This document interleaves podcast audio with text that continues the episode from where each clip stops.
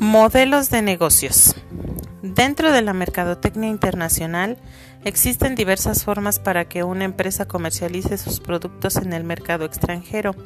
Estas formas son llamadas modelos de negocios, los cuales vamos a definir a continuación. Número 1. Exportación directa.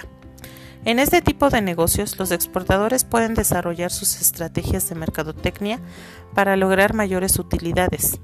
Dentro de la exportación directa se pueden utilizar agentes de fábrica, agentes de ventas, brokers, distribuidores, para hacer llegar los productos a los consumidores o pueden crear sucursales o filiales en los nuevos mercados.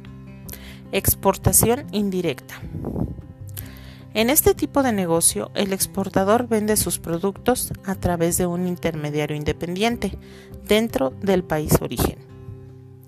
Dentro de este tipo de exportación existen dos tipos de intermediarios, las empresas de administración de exportaciones y las empresas comercializadoras de exportaciones.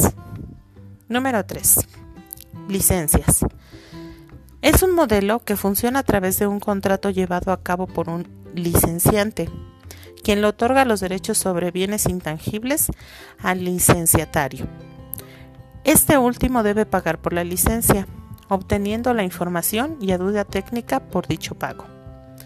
Existen dos tipos de licencias.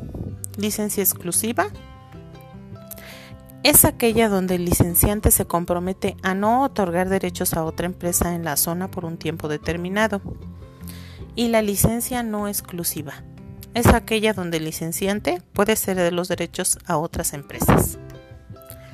Los diferentes bienes intangibles que pueden adquirirse por medio de una licencia pueden ser patentes, inventos, diseños, patrones, derechos de autor, composiciones, marcas comerciales, franquicias, etc.